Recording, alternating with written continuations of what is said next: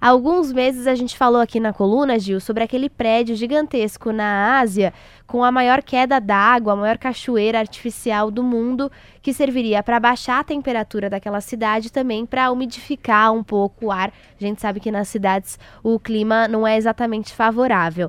A gente tem outros projetos, outros prédios inteligentes, podemos falar assim? Acabou de abrir um prédio agora em Londres atrelado à sua arquitetura. Ele tem algas e esse prédio ele consegue absorver o dióxido de carbono, que é o principal acelerador da mudança climática, e filtrar ele e devolver isso como um ar puro para aquela cidade que está vivendo uma mudança climática muito grande.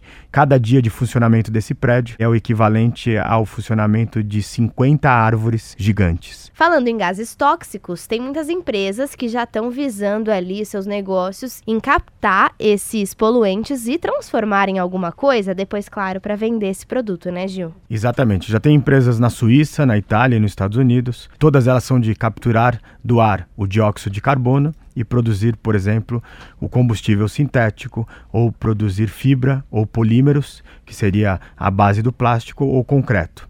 Na verdade, produzem com essa matéria-prima que polui, mas que está em abundância no nosso planeta, e vendem isso para a indústria de uma forma limpa. E por que é tão importante pensar nisso? O painel de mudança climática da ONU estima que nós teremos que retirar entre 100 bilhões e 1 trilhão de toneladas métricas do dióxido de carbono para que a temperatura da Terra não aumente um grau e meio. Pode parecer pouco, mas um grau e meio significa que a maioria das cidades costeiras vão ter que mudar toda a sua população, porque vai aumentar o nível do mar.